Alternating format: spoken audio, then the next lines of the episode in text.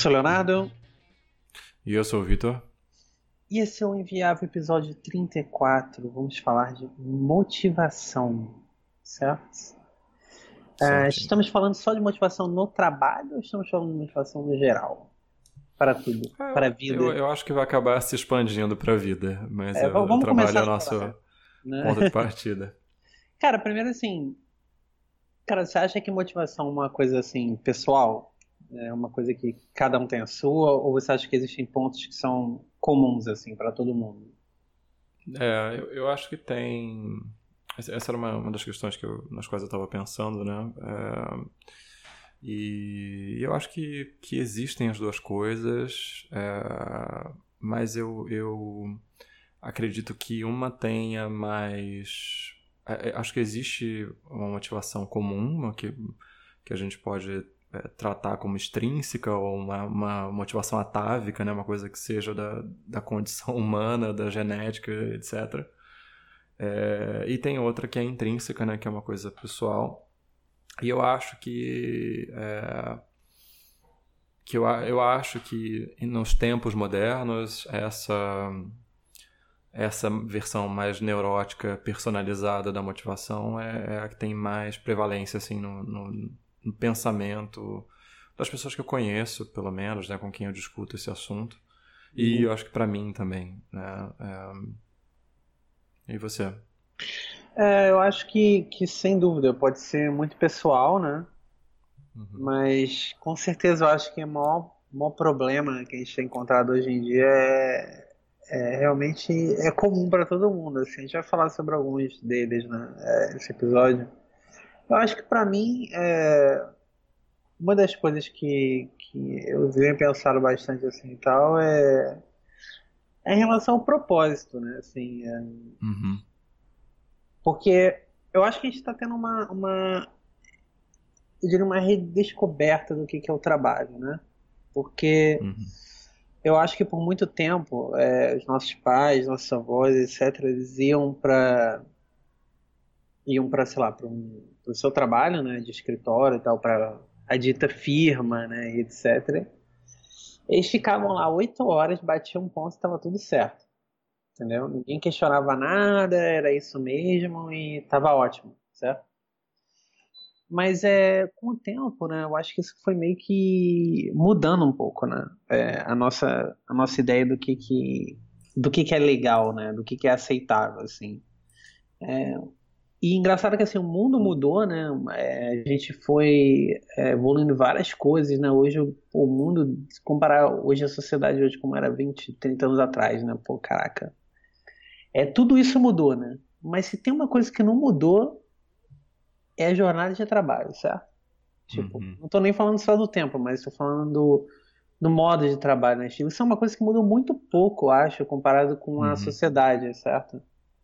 Então eu ainda acho que a gente está vivendo numa época bem jurássica, assim, em termos de o que, que é trabalho, né? O que, que deveria se trabalhar. Mas é claro que eu uhum. falo isso com a minha percepção, né? Minha percepção de uma pessoa que vai para o escritório e fica lá whatever horas por dia, certo? Mas uhum. existe um, um, todo um mundo lá fora, né? De pessoas que não têm essa rotina. Sim. Né, que a gente tem, né? Que eu acho que talvez seja a rotina mais tradicional possível, né? Então, não, quer dizer, na verdade tem outras que é bem, são bem mais tradicionais que essa, mas eu digo, a, a, a, ideia de você ir lá ficar num lugar durante o dia inteiro fazendo a mesma coisa, né, todo dia, né. Uhum. E, e eu não sei, eu acho que isso faz, linka bastante com a ideia da motivação, porque você se vê muito desconectado do, sei lá, parece uma realidade meio desconexa, assim. É, claro que isso tudo é uhum. percepção pessoal, né, mas é, é o que eu tenho conversado com outras pessoas, é a mesma coisa que eles me dizem, assim, que ah, não entendo por que, que, tipo, por que, que a gente vem aqui e fica tipo, todas essas horas aqui. Obviamente, assim, você entende, né? Você entende o que, que é um negócio, por que, que as pessoas querem gerar. Você entende como o sistema funciona, certo? Mas você não entende, tipo, por que, que é assim e por que você tem tão pouca escolha, né? Sim. No final das contas, né? E tal. É, qual a sua percepção, assim, mais ou menos, disso? É, eu, eu acho. É, eu, eu me vejo muito é, enxergando esse viés da, da do propósito e da, e da, futilidade dos esforços, né? Porque A primeira coisa, voltando à fita, é assim, essa, essa constrição né, a um, um modelo de trabalho que vem de fora, que, que é imposto, né, e muitas vezes ele, é é imposto porque ele foi imposto anteriormente, é uma coisa legada de gestor para gestor, é de empresa para empresa. É, e como você eu entendo o porquê disso, eu acho que gerir é, estruturas é, ultra individualizadas é praticamente impossível. Não tem como você é, você ter a supervisão de indivíduos, a sua máxima individualidade, sem você é, de alguma maneira perder o controle, né? Você infelizmente tem que impor algum algum tipo de de regra ou algumas limitações, alguns parâmetros para que as pessoas possam ser é, avaliadas como agregadoras ou desagregadoras, né, positivas ou negativas. É, e isso é uma coisa que eu acho que vai ser sempre, vai estar sempre em conflito com, com a liberdade individual, né? A ideia de que você, como pessoa, é, não quer, acho que ninguém quer ser uma uma engrenagem, né? E infelizmente isso é, acho que inevitável. Você está sempre a propósito de alguma coisa que está à sua revelia, né? É, isso não necessariamente é ruim. É, a questão da motivação e a questão da autodeterminação, elas podem ser muito limitantes, né? limitadoras se a pessoa é, tiver uma visão muito restrita do que é que a faria satisfeita né? e, e se fechasse para oportunidades de descobrir coisas novas sobre ela mesma por meio de, de situações de início forçadas. É, mas eu, eu vejo que é, essa, essa consciência desse, desse cabo de guerra, ela raramente está é, na, nas cabeças das pessoas que estão à frente dos negócios.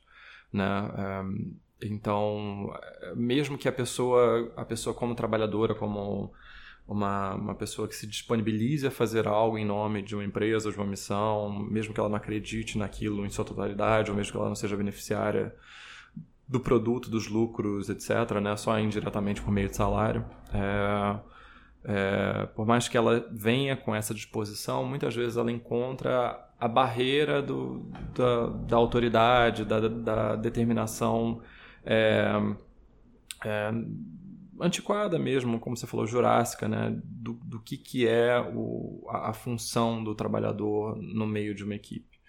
Né?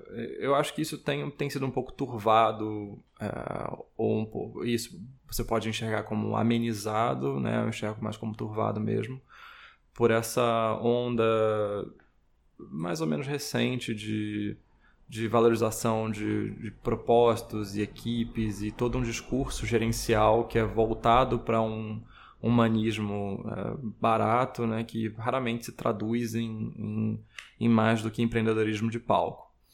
É, então eu, eu acho que à medida que as pessoas vão galgando é, posições da sua carreira e passando por experiências diferentes, é, a não ser que ela tenha uma capacidade de compartimentalização muito absurda, ela sempre vai se ver, ou ela inevitavelmente vai se ver, não vou dizer sempre, mas eu acho que ela vai chegar num ponto da carreira em que ela vai se questionar por que isso, né? Por que eu faço isso e por que isso é feito comigo. É, e aí, acho que foi até a razão pela qual eu, eu propus esse tema, assim, e fiquei pensando muito sobre isso, porque eu me enxergo nesse momento, né? De, é, de ter me colocado à disposição de N coisas ao longo dos anos e olhar para trás e, e, e, ver que eu não construí nada para ninguém, muito menos para mim. Né? Nada que seja é, duradouro, e eu não falo nem de legado para a humanidade e tudo mais, mas que, que, que fosse uma coisa que, que valesse o esforço que eu, que eu empreguei ali, porque é, ela foi, ela manteve um negócio rodando, não geralmente é uma coisa efêmera, né? Isso pode ser da natureza do código, mas eu acho que é mais da natureza dos negócios. E, e, e, de ver que tem poucas coisas mesmo assim que, que valem, né, que recompensam esse comprometimento que a gente que se espera da gente, né? É, tem também um livro que saiu há pouco tempo chamado Bullshit Jobs. Você chegou a ver isso? Não, não. Que é a, a, a o cara, eu, eu me esqueci o nome do, acho que foi um jornalista, mas ele fez uma, um apanhado de uma, uma grande pesquisa sobre empregos que, na verdade, não constroem nada. É, são empregos que são intelectuais, são empregos que, que exigem informação é, elevada, mas que normalmente não estão a serviço de muita coisa, né?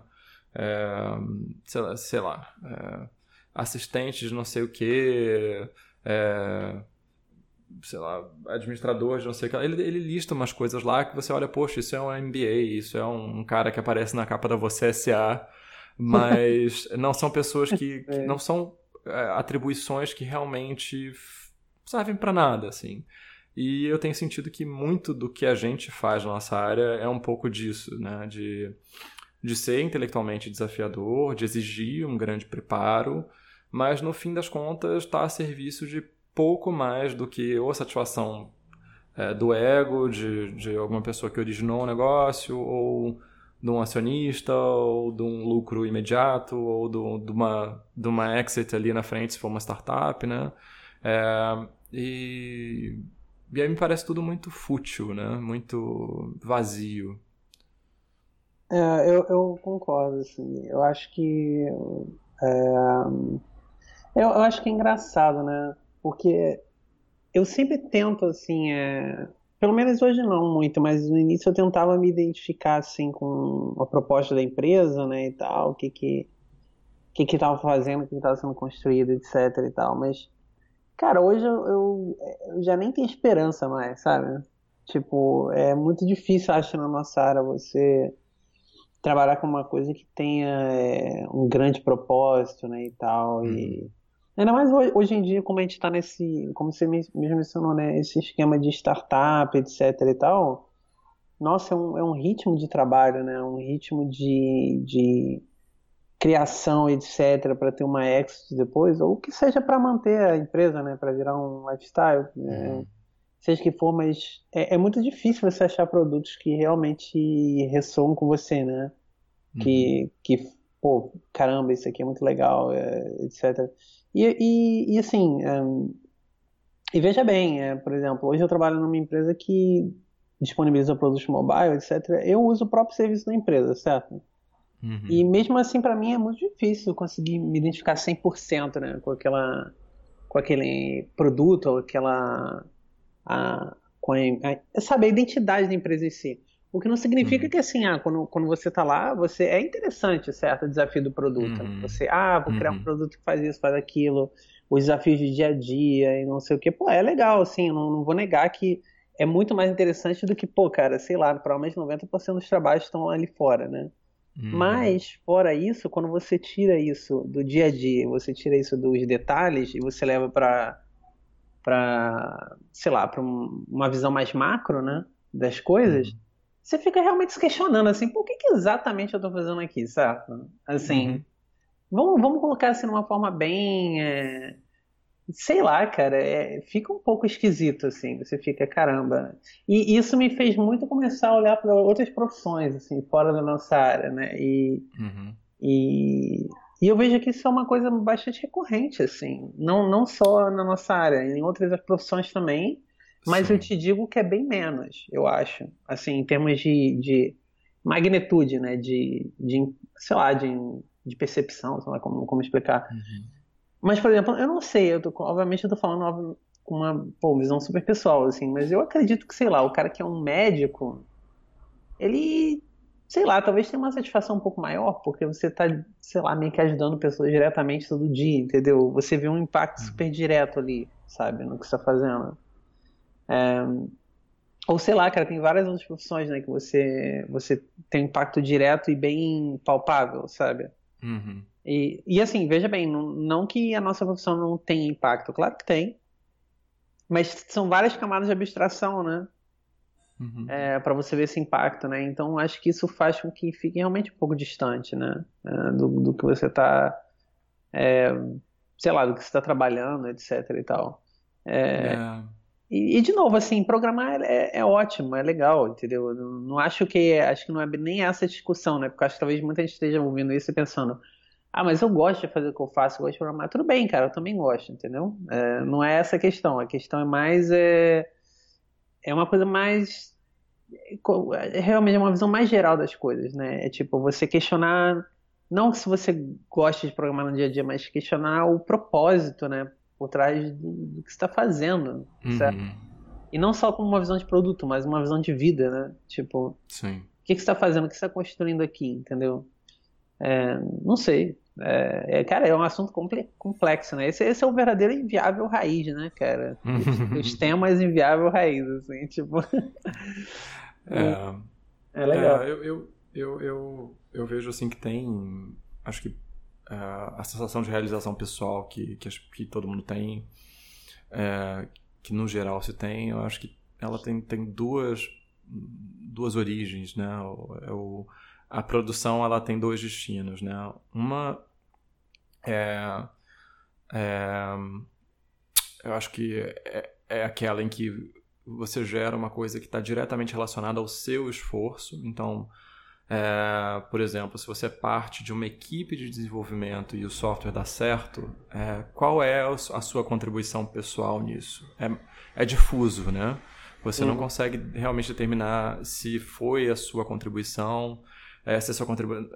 Não que. Aí eu não quero entrar no mérito de times, equipes e tal, é, tudo isso é importante, mas não é a questão aqui. Cara, posso, é... posso te interromper rapidinho só para dar um exemplo que, claro. que é muito bom para isso aí que você falou, cara. Uhum. Há um tempo atrás eu, eu, eu, conheci por meio de um, de um outro programa e tal, um cara que era desenvolvedor e ele tinha trabalhado no. Não sei se era no FIFA alguma coisa assim, certo? É, uhum. É, no jogo, né? É, FIFA, né? pra quem não sabe, eu acho que acredito que todo mundo sabe, né? Mas é. E aí, tipo, pô, o cara falava com uma pô, puta orgulho que ele, pô, tinha trabalhado no FIFA, tinha trabalhado não sei o que, e, tipo, e, pô, o jogo é, é foda, é maneiro pra caramba, não sei o que, o mundo inteiro joga, não sei o que. E depois eu, pô, num, num, belo dia, ouvindo o cara falando, o cara foi descrever o que, que ele fez no, no FIFA, né? Uhum. O cara basicamente ficou dois anos trabalhando num menu, assim, sabe? Uhum. Então ficou assim, caraca, será, será que isso é maneiro? Assim, sabe? Tipo, uhum. tipo assim, é, é, exatamente isso que você falou, ah, você está num time e tal, mas até que ponto essa contribuição é. Assim, claro que é importante, mas. Pô, vamos ser realistas aqui, né? Pô, o cara trabalhar uhum. anos num, num, pedacinho, sabe? Basicamente escovando pixel ali, né? Pô, uhum. sei lá, entendeu? Não sei, mas pode prosseguir, eu só queria dar esse exemplo. Não, é legal, é, foi ótimo. É, e, e, acho que é o outro, o outro caminho pelo qual essa satisfação vem é quando você de alguma forma altera o mundo à sua volta é, e, e causa o bem, em suma, né? Seja você praticando algum tipo de caridade, seja você ajudando algum familiar, etc. Aquela coisa de, de você aplicar a sua, a sua capacidade intelectual em prol do bem alheio. Né? Então, uma é a, a, o, o, individualismo que aponta para si e outra é o seu esforço apontando para o outro. Né?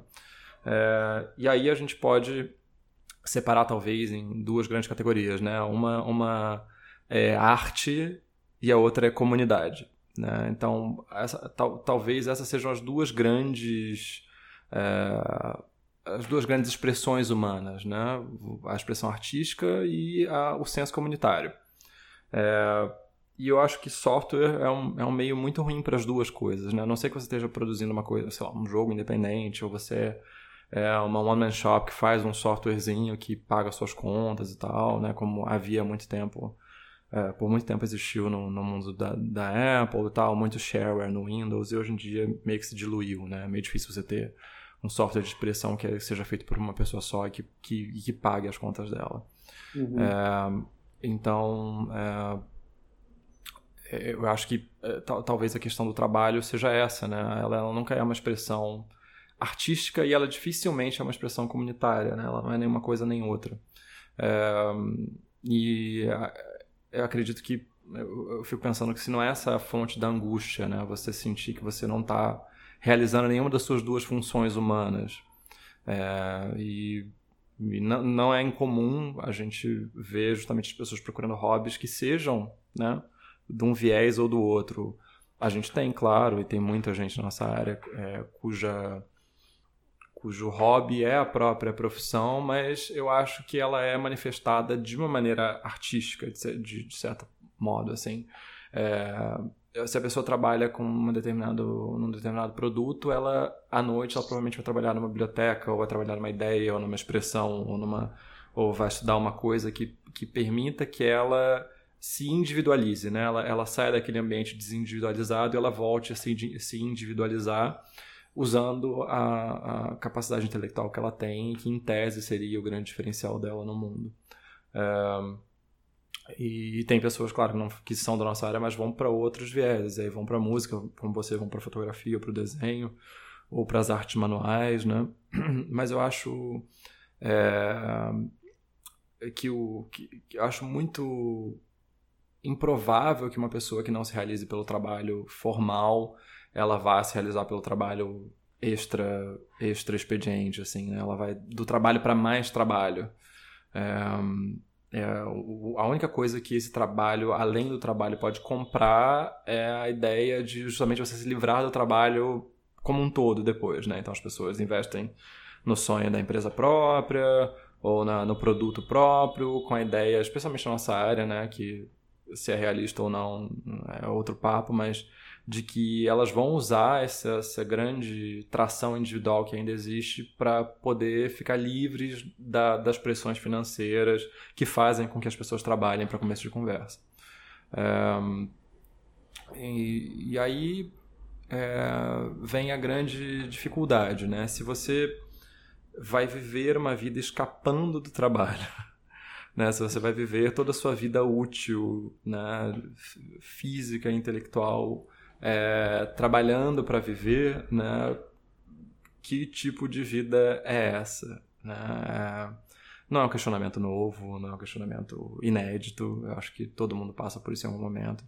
É, mas eu sinto que a gente é, e pode ser também mais uma das distorções da nossa área, mas eu sinto que a gente está meio que num ponto é, de ruptura entre um modelo antigo e um modelo novo, né? Algumas pessoas estão já mais próximos do novo, mas em que você tem um, um casamento maior entre, entre, entre propósito e trabalho. Uh, e acho que talvez isso aumente a angústia de quem não está no outro lado dessa, dessa fronteira.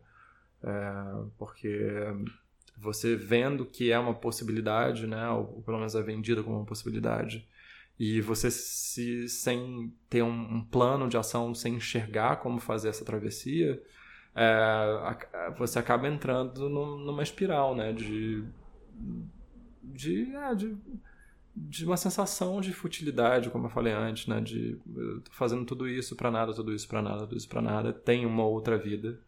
É, e aí eu, eu fico me perguntando, né? Se realmente é uma distorção se, ou se tem mesmo uma outra vida. Né? Ou se é só um escapismo mesmo, porque é uma coisa inevitável, né? Você sonhar com, com a grama mais verde.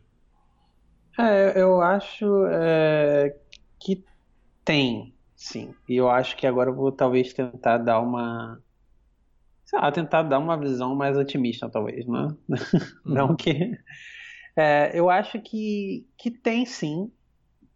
Mas eu acho que existe muito desse erro que você falou agora de é, que o cara sai do trabalho e ele fala, hum, quando eu chegar em casa o que, que eu vou fazer? Eu vou trabalhar mais, mas eu vou tipo fazer uma outra coisa aqui, vou programar uma biblioteca, vou programar uma coisa e tal. Veja bem, nada errado com isso, certo? Eu acho que se você tem uma coisa que que você curte, etc e tal, acho que você pode fazer e tal, mas eu gostaria de talvez propor uma alternativa para quem está ouvindo esse episódio, certo? provavelmente nossos três ouvintes, né? Uh, eu acho que assim, primeira coisa que a gente tem que tirar da cabeça é, é parar de associar você ao seu trabalho, certo? Parar de uhum. achar que você é o seu trabalho, que Ah, se, o que, que você é? Eu sou programador. Tá, não, você trabalha com programação, mas você não precisa, não precisa associar a sua personalidade, o seu eu, certo? Com o seu trabalho, com o que você faz. Não tem nada de errado em você curtir programação, em você fazer um negócio que você curte e tal, beleza. Mas a partir do momento que você se associa ao seu trabalho, você vai se tornando cada vez mais um ser unidimensional, certo? Uma uhum. pessoa que só faz aquilo e só é identificada com aquilo. Isso é uma coisa que eu aprendi, é que assim, nós não somos unidimensionais de, de forma nenhuma, muito pelo contrário, entendeu? Eu acho que não tem nada de errado a você é, fazer outras coisas, aprender outras skills, entendeu? E aprender e explorar outras coisas, entendeu? Você não precisa ficar a vida inteira fazendo a mesma coisa, entendeu? Necessariamente. E eu sei que, que isso parece uma coisa muito. Ah, você não precisa ficar a vida inteira fazendo a mesma coisa. Ah, isso é muito lógico e tal. É muito lógico, mas eu não vejo as pessoas fazendo isso, entendeu? Uhum. E, e, e, eu acho que é isso, é dar espaço para interferência mesmo, para você aprender outras coisas. E, e, veja bem, na pior das hipóteses, cara, você vai, vai treinar uma nova skill, você vai aprender alguma coisa nova e às vezes você tem alguma ideia para criar alguma coisa que junte duas skills, certo?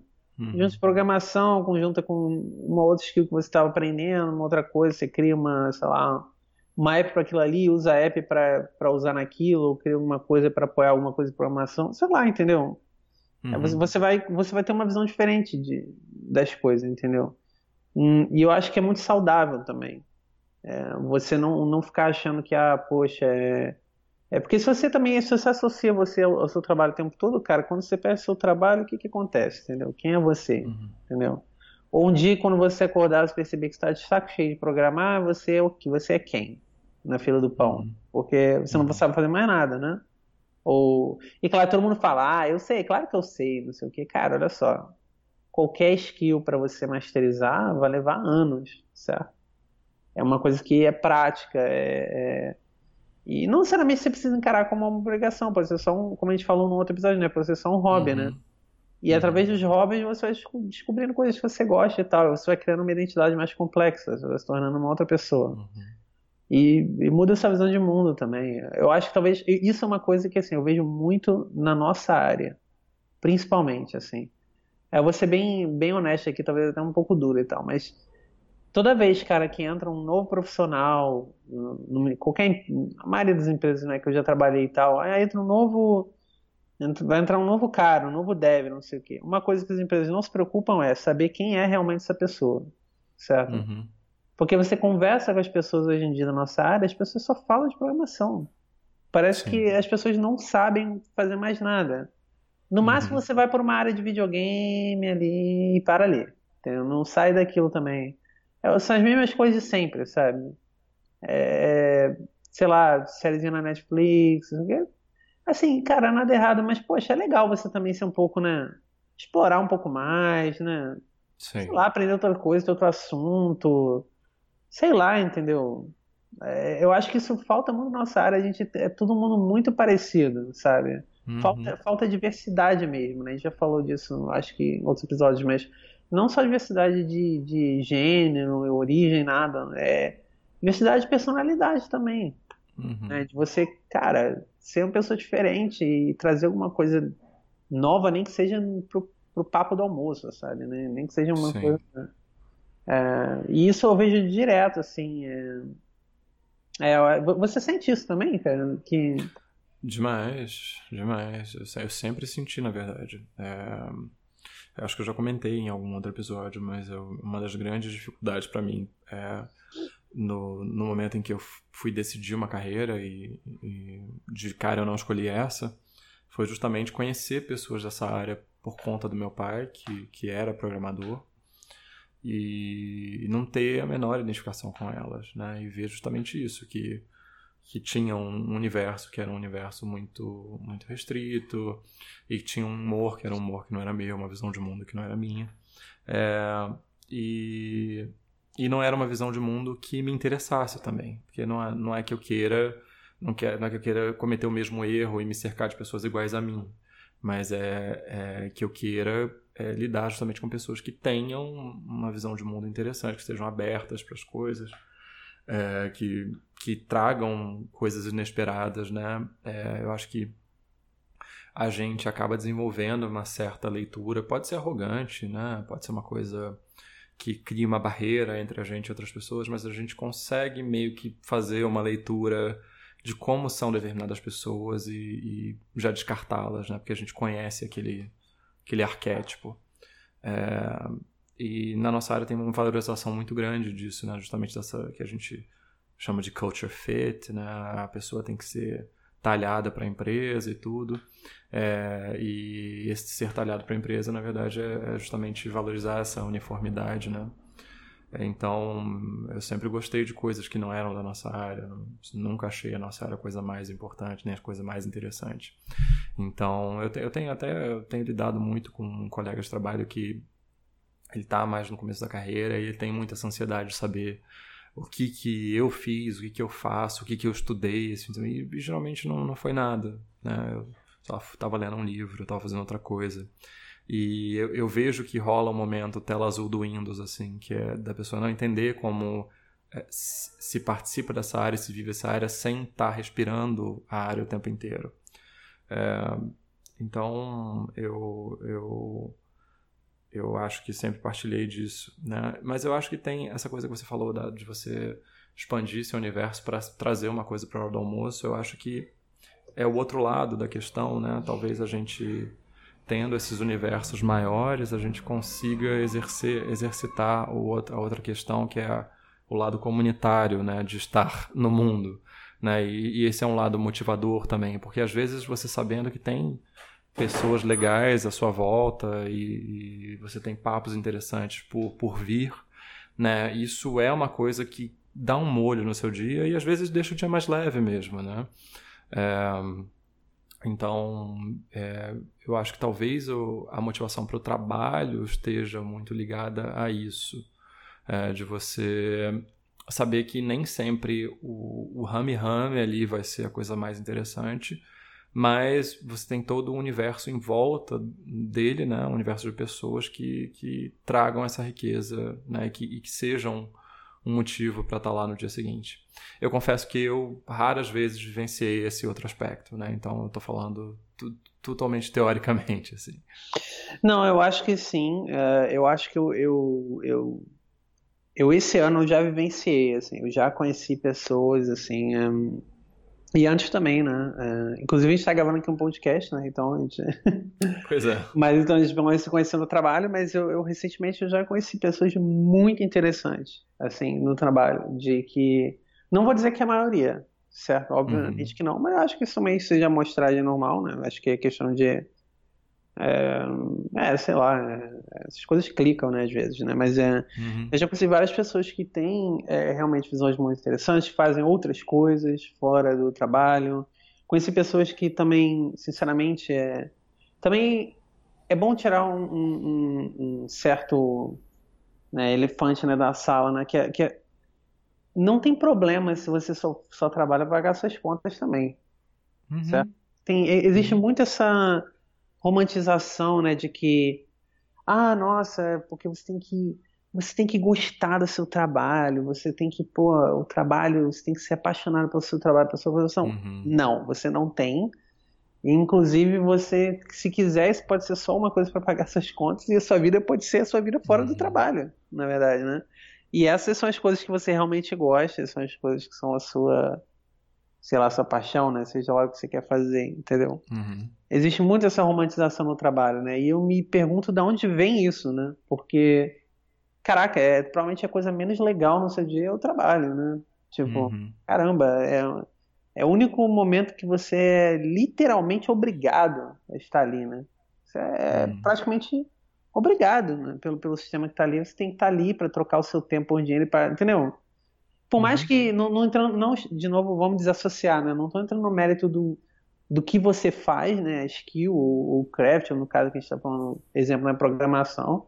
Pô, eu vou achar plano de programação, estou falando do fato de você estar tá ali tendo que estar programando para uma outra pessoa, certo? Então, e, e você dizer que você tem que se apaixonar por isso, entendeu? Hum, não uhum. sei, eu acho que tem um erro de associação aí, entendeu? Do, no que, que, é o trabalho mesmo e o que, que é simplesmente a skill que você gosta mais, que você tem, né?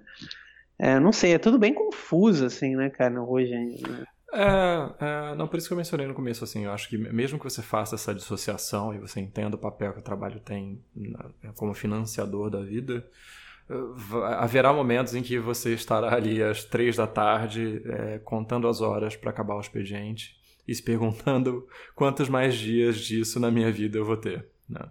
Ah, é, é? Sim. E, e, isso me parece. Eu, eu acho que o fato de, de essa ser uma experiência comum a, a todas as áreas e todas as pessoas é, faz com que a gente possa interpretar que a, a, a realização humana ela, ela vem de outros lugares, né? E então essa coisa da motivação, acho que você você estando imbuído dessa paixão ou dessa ideia de paixão ou não, ela sempre vai ser importante, né? E aí, assim, a gente meio que já falou do problema e da angústia, né? E para não entrar numa coisa circular, porque eu acho que tem muita pitanga para chorar, assim. É, eu, eu, eu fico me perguntando sobre coisas práticas, assim, que se pode fazer, fora ter hobby, fora, uhum. né? For, fora equilibrar a balança, mas assim, você está num prato só da balança e esse prato, na verdade, ele é um, um lixão de gramache e você está sentado nele. É, como é que você você, Leonardo, lida com o seu cinismo? Como é que você você está num dia difícil assim, mas você tem que produzir? Que estratégias você usa para conseguir fazer de um dia um dia aproveitável, independentemente da, da sua da sua angústia, do que você está sentindo? Cara, eu acho que assim, independente de qualquer coisa, eu tenho que admitir que várias vezes eu perco a disputa, assim. Uhum. assim, por mais que às vezes você tente, né, então eu acho que muitas vezes eu perco e se veja eu não sou produtivo naquele dia. Simples assim, uhum. né?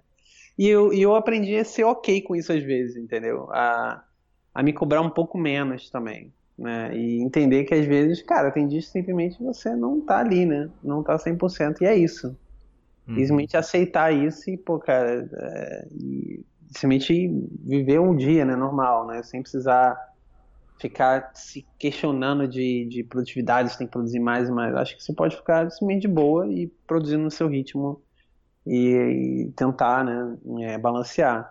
Agora, cara, é, tem algumas coisas práticas que eu tenho feito, assim, é, ou tenho tentado fazer, né, ao longo dos tempos, né.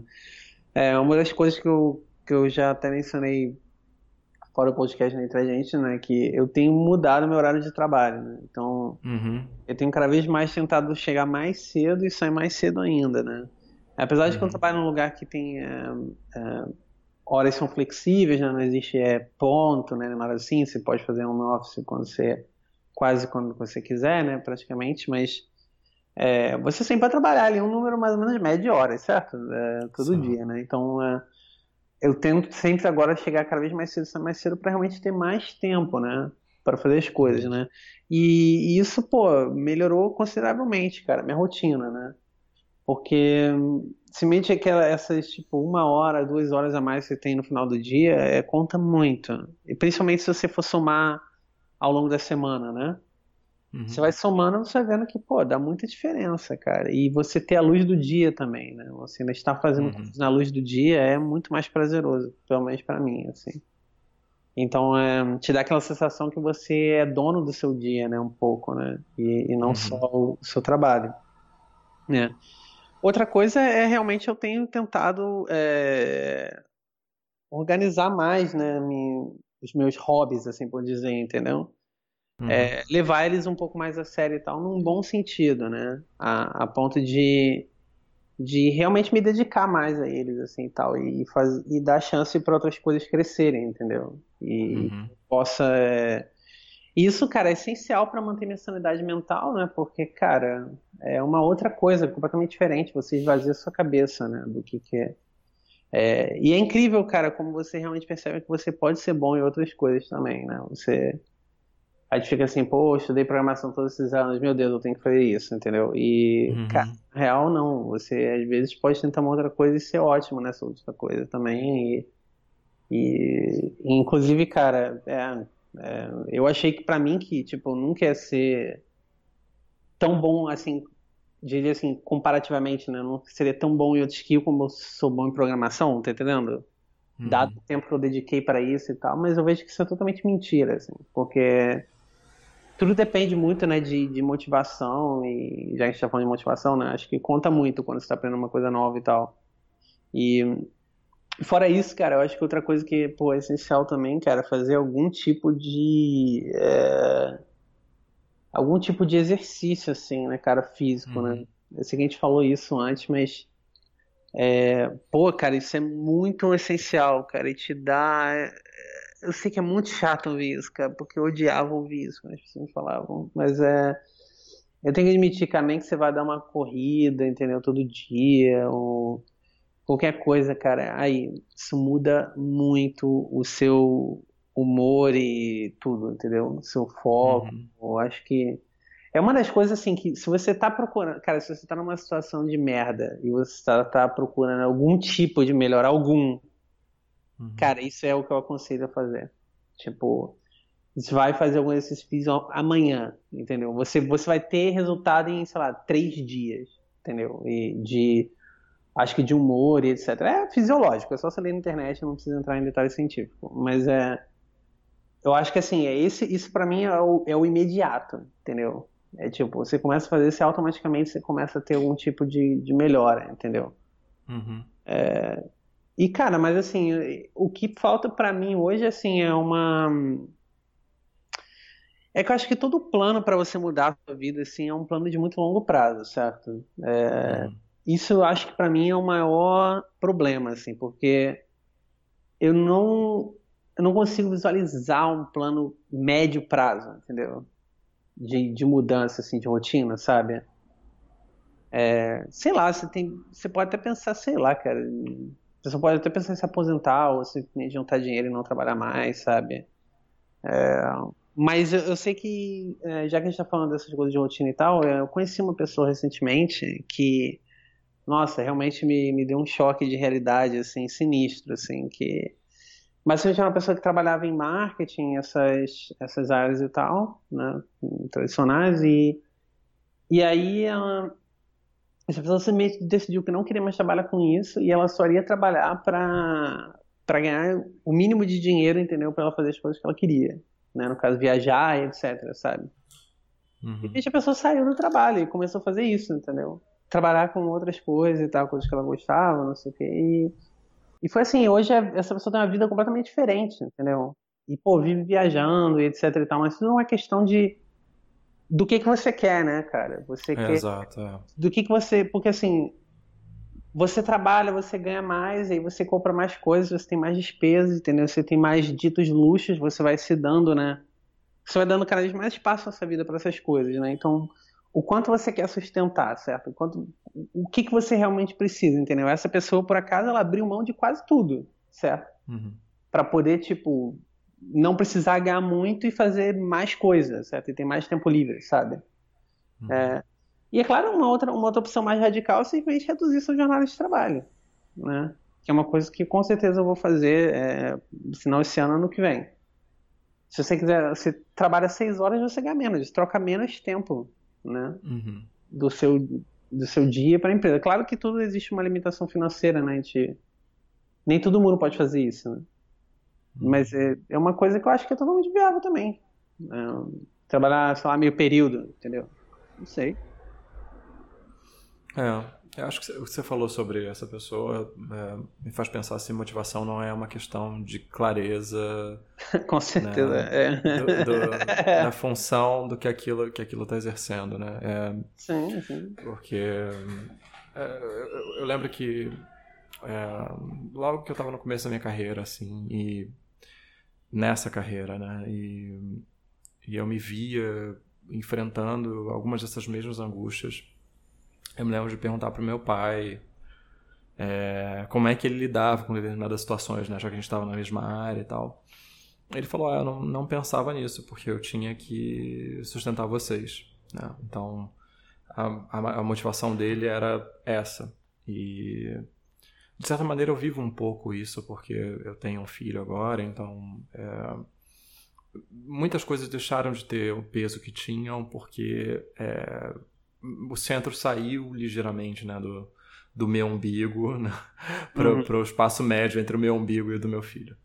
Mas é, eu, eu ainda tenho muito essa, essa coisa da, da de entender, é, de tentar enxergar como é que eu posso realizar a, essa capacidade de outro jeito. Né? É, em termos de uhum. estratégias assim de dia a dia, a do exercício eu corroboro totalmente, né? mudou muito a minha vida desde que eu comecei a fazer. Tô no, tô no nono mês assim, fazendo exercício todo dia e é, mudou no meu corpo, na minha cabeça. Acho que é, é indubitável que, que é uma coisa positiva. É, às vezes quando eu tô num, num meio travancado assim no meio do dia. Eu gosto de repente de fatorar um pouco de código, porque muitas vezes o, o, a mecânica do trabalho ela ela tira um pouco dessa tensão, dessa ansiedade, né? Que não é uma coisa, como toda ansiedade, ela é, ela é um, uma energia emocional muito mal empregada, porque ela não, não serve a muita coisa, né?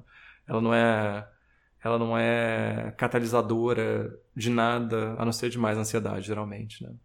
Então, quando eu faço uma coisa mecânica e que, que me tira um pouco desse espaço mental para o espaço laboral, eu geralmente consigo criar um ritmo de novo, né?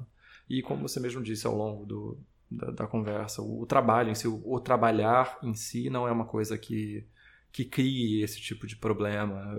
Quando eu estou ocupado com alguma coisa, eu geralmente estou tranquilo. É... E eu, eu, eu, penso justamente nessas coisas é, que você falou sobre como fazer da vida, né? adaptar o trabalho à vida e não o contrário. É... E eu hoje em dia trabalho de casa, o que já é um luxo para que quase ninguém tem. Uh, e para mim é uma coisa que funciona muito, fora em alguns dias que eu sinto, como toda pessoa, um pouco de falta de contato social mesmo. Né? Uh, não estou alheio a isso, imune a isso tampouco. Mas, no geral, o, o fato de você ter a autonomia do seu espaço pessoal, eu acho que é uma coisa muito libertadora, né? Porque acho que um pouco que é opressor no trabalho é é que você é desindividualizado não só na, na sua produção, mas no seu espaço também, né? É, você não tem uma coisa que seja sua. É muito raro que você tenha uma sala, uma porta, uma coisa para fechar. Então você está ali no meio de um bando de outras pessoas e, e o seu espaço pode ser invadido a qualquer momento. Né? Tá no de casa, não, não tenho muito isso. Fora meu filho invadindo meu espaço. É... E eu tenho, eu tenho uma amiga de faculdade que ela é um pouco é um exemplo também dessa desse movimento em prol de uma vida que faça sentido para a pessoa, né? Ela ela é, fazia publicidade comigo na Universidade de Brasília e ela era publicitária, ela era super publicitária, ela começou a trabalhar, sei lá, no segundo semestre. E era no começo super orgulhosa, e depois mais reticente, depois precisava pagar as contas. E aí é, ela tava, uh, sei lá, fazendo um freela, uma coisa assim. Uma madrugada numa agência, ela caiu. E ela se machucou. E ela tava sozinha de madrugada. E ela pensou: caramba, eu não tenho. Eu não faço uma coisa na qual acredite. Eu tô fazendo isso aqui sozinha eu preciso pagar as contas desesperadamente no mês que vem para viver no apartamento e ter as coisas que eu tenho. E eu nem sei se eu gosto tanto delas assim. E eu acho que essa vida não serve mais para nada. E aí no processo de recuperação dela, desse, desse, desse machucado, dessa, acho que ela machucou as costas, ela, ela optou por dançar. Ela foi fazer dança é, contemporânea. E hoje, assim, cortando a história, né, ela está se apresentando pelo mundo inteiro com um espetáculo. E isso foi uma coisa que aconteceu em cinco anos, eu acho, ou seis anos. Ela estava essa semana, ela estava em Singapura, agora ela está em Berlim, inclusive. É, ah, legal. É, o espetáculo dela chama Black Velvet. É, e ela e ela decidiu isso assim, ela, ela tem uma mala e ela vive de lugar em lugar porque ela quer viver a dança. Ela quer viver essa vida de expressão e tal e de essa realização artística que para ela é, é a verdadeira realização. Isso vem com privações, claro. Né? Ela não é uma pessoa que vai ter filhos, não é uma pessoa que tem, possa ter um animal. Acho que ela tinha uma gata, que eu não sei o que ela fez. É, então você tem, claro, sacrifícios. É, mas ela tem essa clareza, né? Que eu acho que acaba se perdendo mesmo né?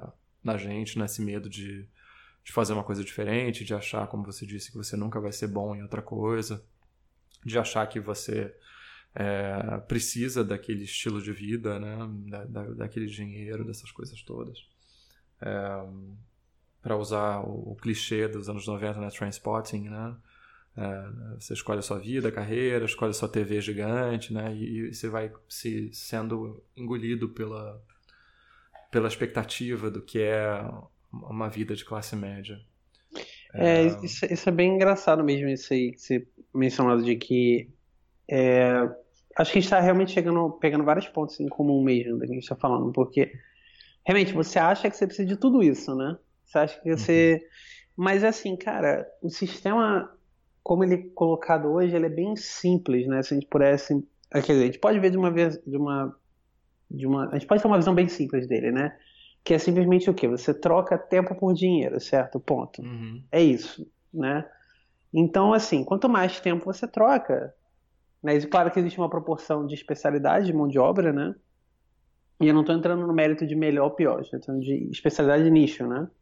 Uhum. Então, assim, ah, quanto mais especializado, mais difícil seu, seu skill é de encontrar, você, sua hora vai valer mais, certo? Do que uhum. a hora de uma pessoa que tem uma especialização que é comum de ser encontrada, certo? Isso é bem, bem lógico, né?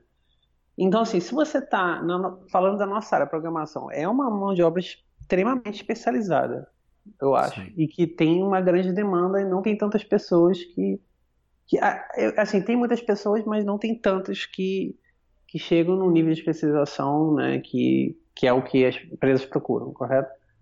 Mas uhum. então, assim, cara, se você já ganha bastante por hora, eu acho que talvez você não precise de todas essas horas, certo?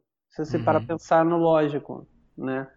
Mas a gente, nós somos seres ambiciosos, né? Então a gente quer uhum. sempre ganhar mais, a gente quer sempre estar num trabalho melhor, não sei o quê. E eu vou te dizer, cara, esse ciclo é infinito, nunca Sim. vai acabar.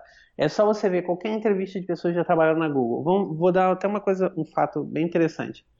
Média de, é, de tempo que os, os, funcionários ficam na Google é de três anos e alguma coisa, certo? Uhum.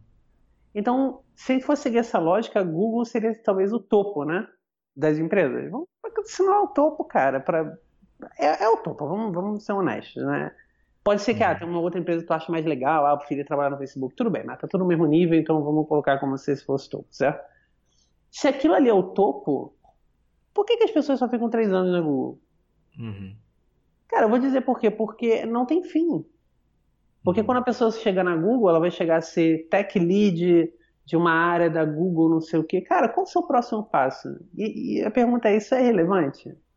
Uhum. Cara, não vai mudar nada. Você pode trabalhar no Netflix, você pode trabalhar no Facebook, cara, não vai mudar nada. Você, assim, pode mudar um pouco o seu desafio do dia a dia, você pode achar que ah, você agora está numa coisa que você queria mais, não sei o que, tudo bem, é justo, certo? Mas em termos uhum. de vida, isso não vai te dar nenhuma Saca, assim, ninguém. É aquela velha brincadeira que já falou em outros episódios, né? Ninguém vai escrever na sua lápide, né? Pô, o cara que refatorou a aplicação tal no Facebook. Cara, ninguém quer saber disso. Vamos ser honestos é. aqui, entendeu? Isso não é. Sabe, não vai te trazer nada, assim. É... Mas eu acho que uma coisa que causa muito angústia também é que quando você chega a essa, a essa conclusão e você entende o que você quer da vida, nem sempre as estruturas estão prontas para absorver esse seu entendimento. Então, há coisas de você reduzir o seu número de horas, por exemplo. Tem muitas Nossa. empresas que não, simplesmente não querem contratar uma pessoa por menos horas. Ah, isso é difícil, né? É, porque dificulta o controle, porque eles precisam de determinada produção, eles acham que precisam pelo menos, né? Que eles não conseguem em seis horas, tem que ser em oito. Às vezes o RH não está pronto para contratar uma pessoa por meio período. São tantos empecilhos, né? Não, não, não, vou questionar a razão deles de ser, eu acho que tem, tem muitos motivos aí sistêmicos para eles serem assim, mas que, que são motivos que vão contra essa, essa sua clareza e a própria racionalidade, às vezes, até que você quer propor. Né? E, e aí, isso que é muito difícil, né? Quando você tem uma proposta racional e você encontra um mundo irracional também. Isso, isso tira um pouco a motivação.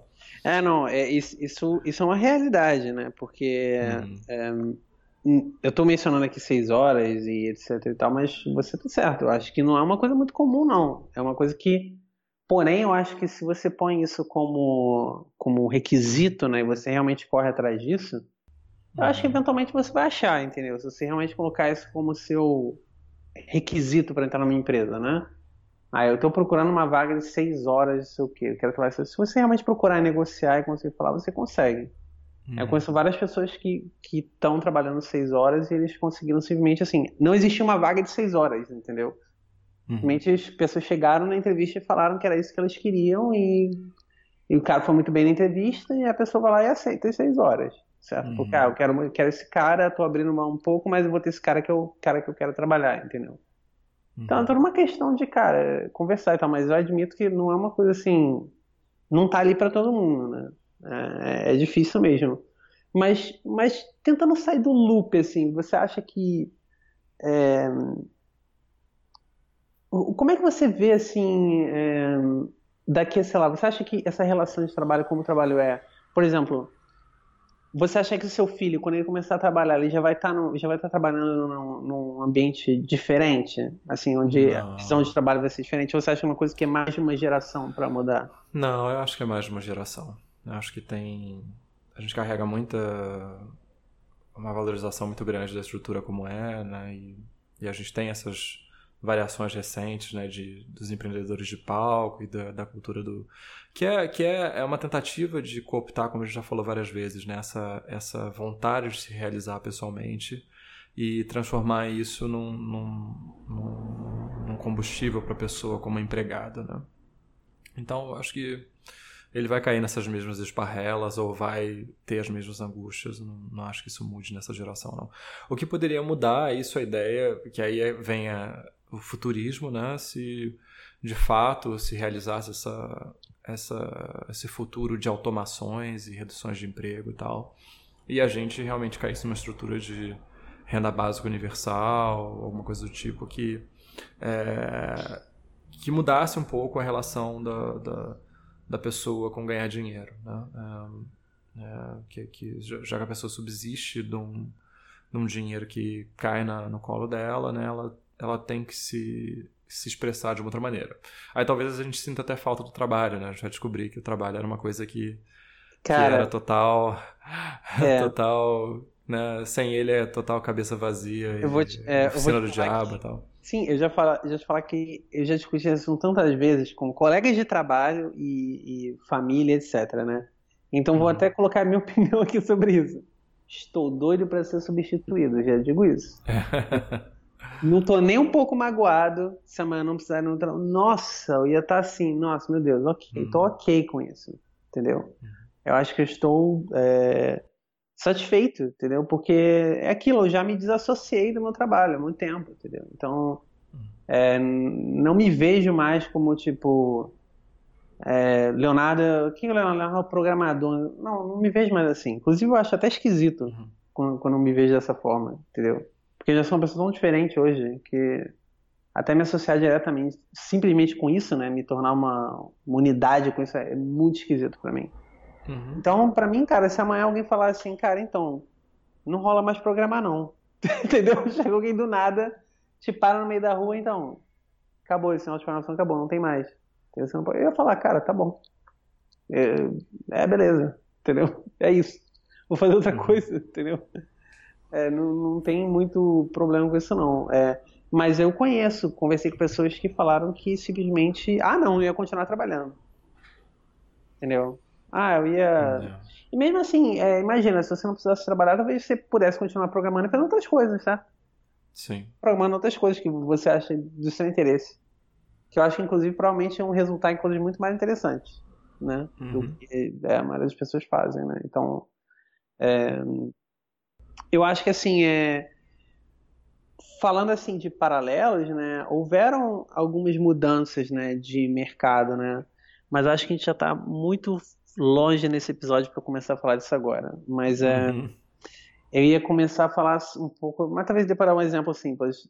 É a indústria de jogos, por exemplo, né? Uhum. Hoje existe um grande movimento de jogos independentes, né?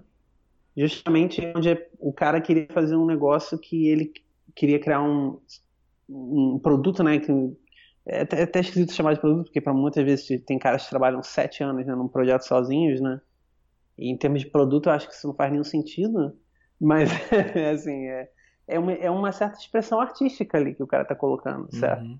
Ele tá ali querendo se expressar, entendeu? E fazer do jeito que ele quer. Ele não quer trabalhar na EA, certo? Ele quer fazer tudo. Ele quer fazer o desenhar, ele quer fazer o, as animações, ele quer programar um, a ideia do jogo, ele quer criar uma mecânica, não sei o que. se não fosse isso, se não fosse essa mudança, cara, para pra pensar quantas obras-primas saíram desde que mudou-se essa mentalidade. Né? Uhum. Quantos jogos incríveis a gente não viu nos últimos, sei lá, 10 anos. Cara, uma obra-prima atrás da outra, entendeu? Cara, jogo lindo, pô, maravilhoso, cara. Com história, tudo bem feito. Por quantos jogos com pixel art a gente não viu?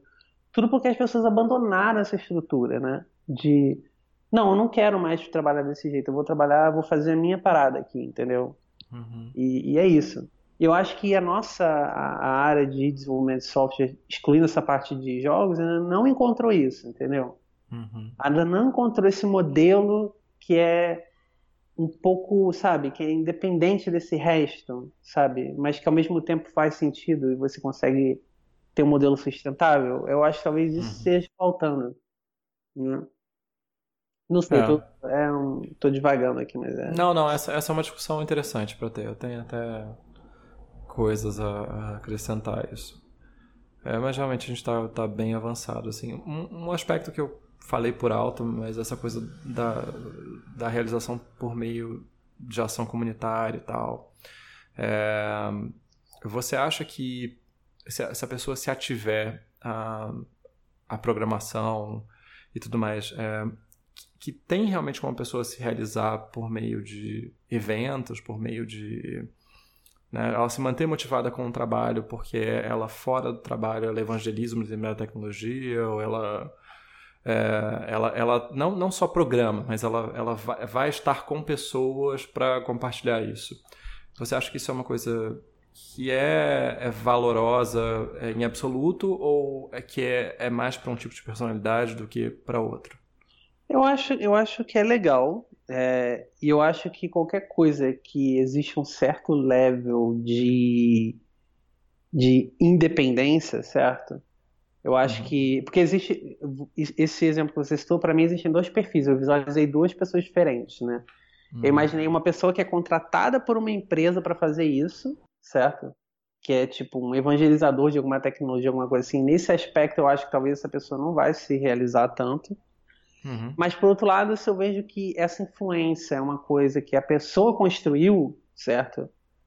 Eu acho que existe um senso de realização grande, porque está associado à personalidade da pessoa, certo?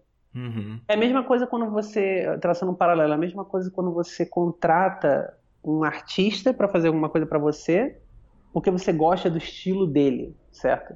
Uhum. Ou, ou, acontece comigo também, quando alguém quer me contratar para eu fazer, sei lá, um retrato da pessoa ou fotografar alguma coisa, porque gosta do meu estilo de fotografia. Então, isso me dá uma certa realização, porque a pessoa me chamou não porque ela precisa de alguém para fazer isso, entendeu? Uhum. Ela poderia ter chamado qualquer um, mas ela chamou, me chamou porque ela gosta do meu estilo, do meu trabalho, entendeu? E uhum. é uma uhum. coisa que eu criei como expressão, certo? Então, nesse caso, mesmo que não, não, não seja uma, uma expressão artística, é uma coisa que a pessoa criou, certo? A pessoa está ali dando a opinião dela, a personalidade dela que está embutida naquilo, no, no, discurso. Então, acho que se alguém uhum. chama essa pessoa para fazer alguma coisa em relação a esse trabalho, eu acho que é um nível de satisfação similar, assim, porque a pessoa pensa, uhum.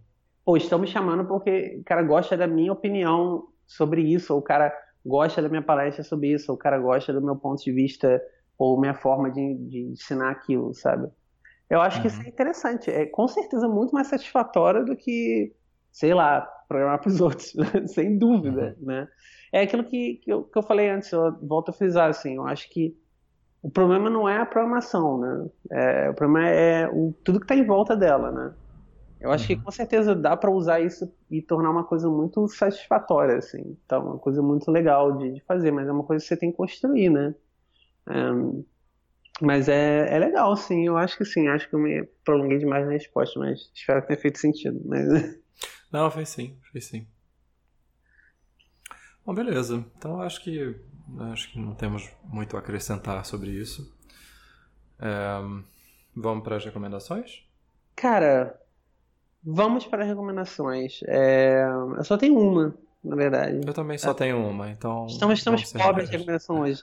Cara, é, vou recomendar um, um jogo que saiu ontem. Ontem, anteontem. Na verdade, já estava no Open, é, Open Access, né? Early Access, desculpa. É, tinha muito tempo, mas agora foi o release oficial, que é o Dead Cells. Né? É, é um jogo, cara, muito interessante. É, fazia tempo que eu não jogava um jogo tão interessante assim.